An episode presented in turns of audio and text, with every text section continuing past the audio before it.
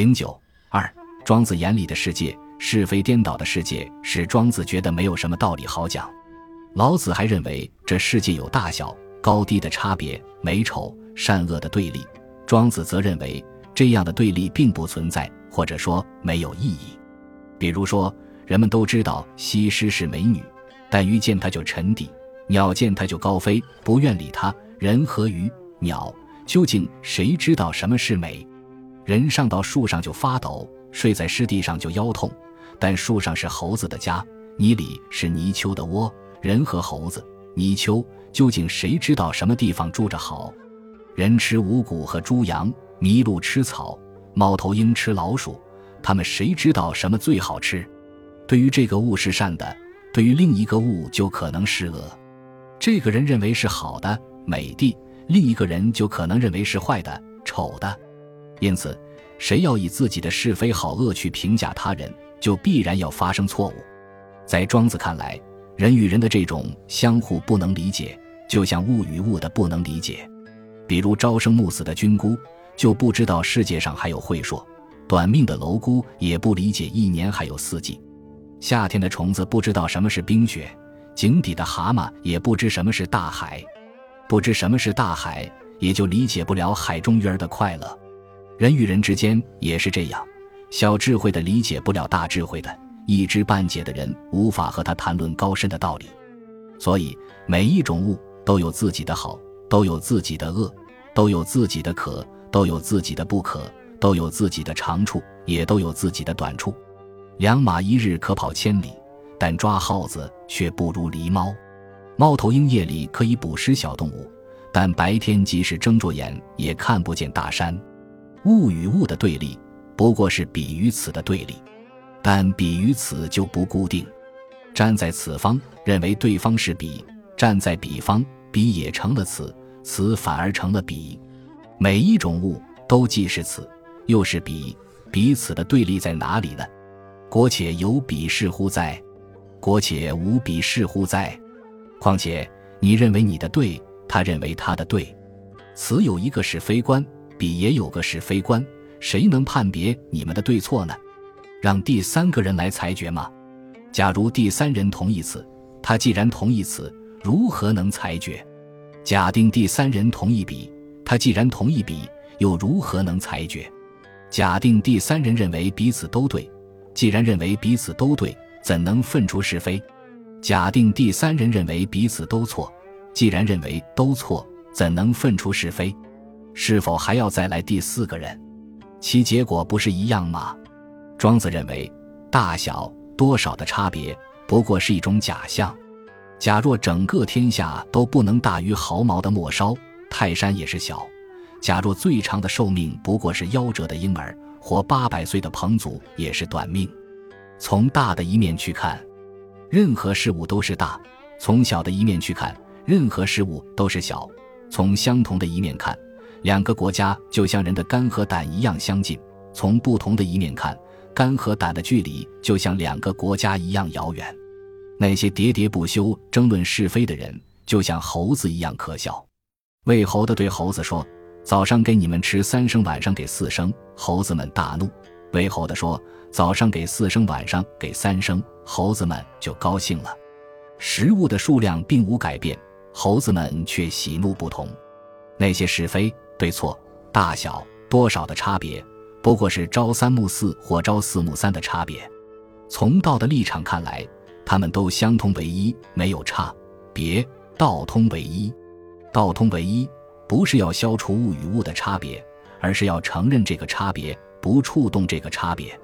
要消除物的差别，必定要立一个标准，而这个标准的根据只能来源于某一类事物，因而这就是把某一类事物的是非好恶强加于另一类事物。从而伤害事物的本性。从此物观察彼物，则此物为是而彼物为非；从彼物观察此物，则彼物为是而此物为非。然而，不论事物如何繁多，本性如何奇异，但有一点是共同的，即事物都有自己的本性。承认他们的本性，不触动他们的本性，这就是道，也就是道通为一。况且天地之间。几像个飞速旋转的陶君，万物就在这陶君上面流转，他们生生死死，成就毁灭。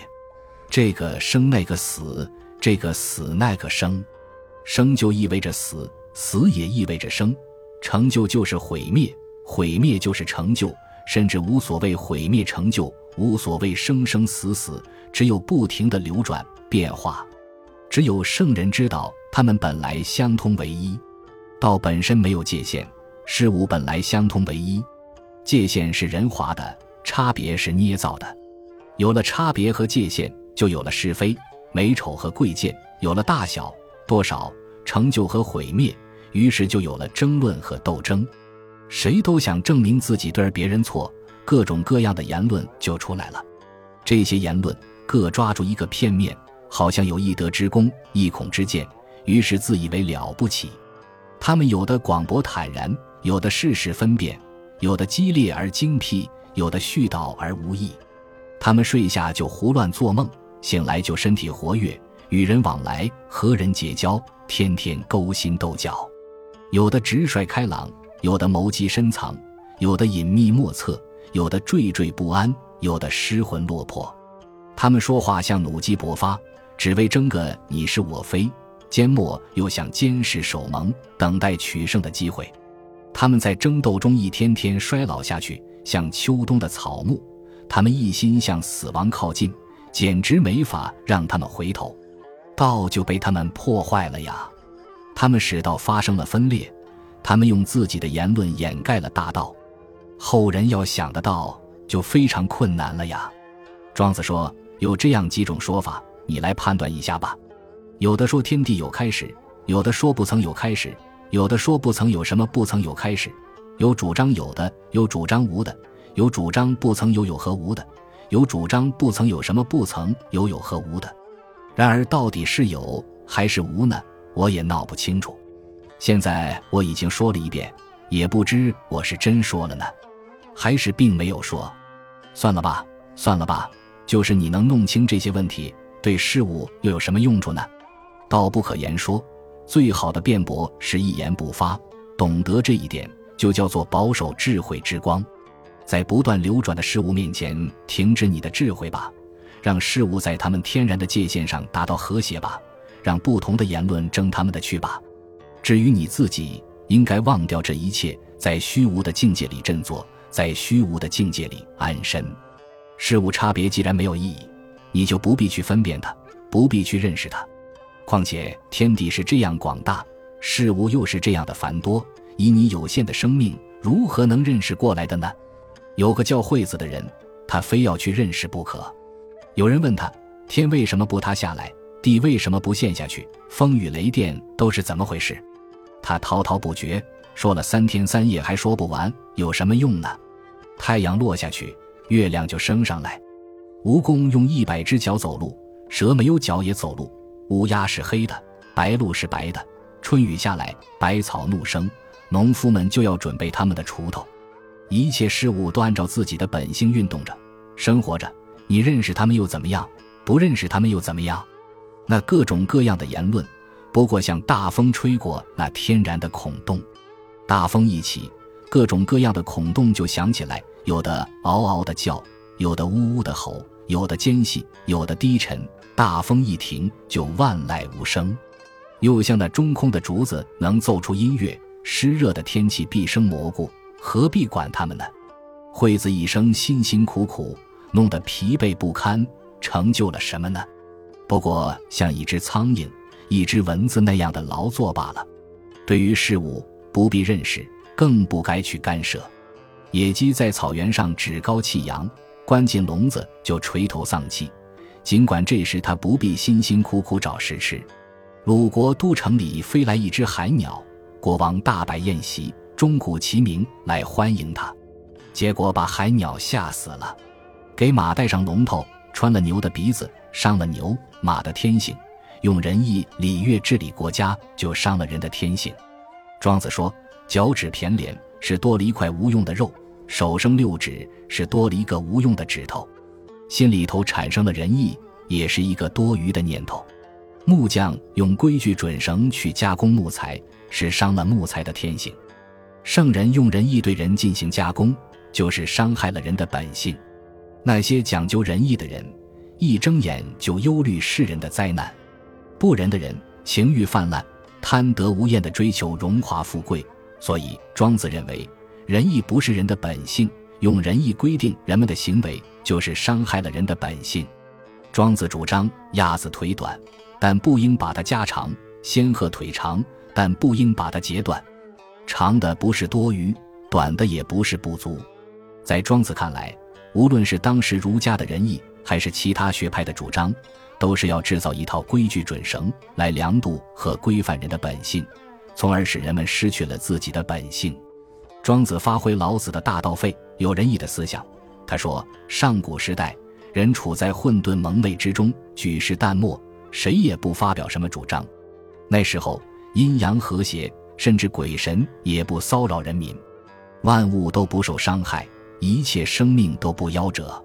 人们虽有智慧，但并不使用，处于一种天然的状态。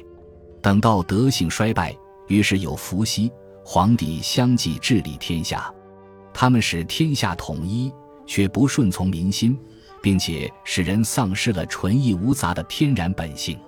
等到尧舜倡导仁义，实行教化。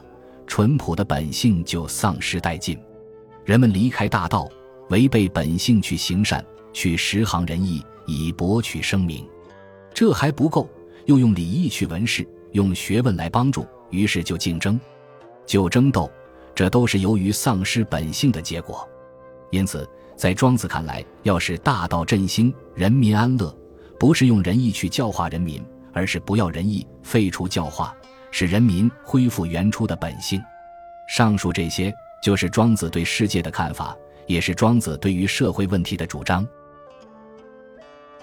本集播放完毕，感谢您的收听，喜欢请订阅加关注，主页有更多精彩内容。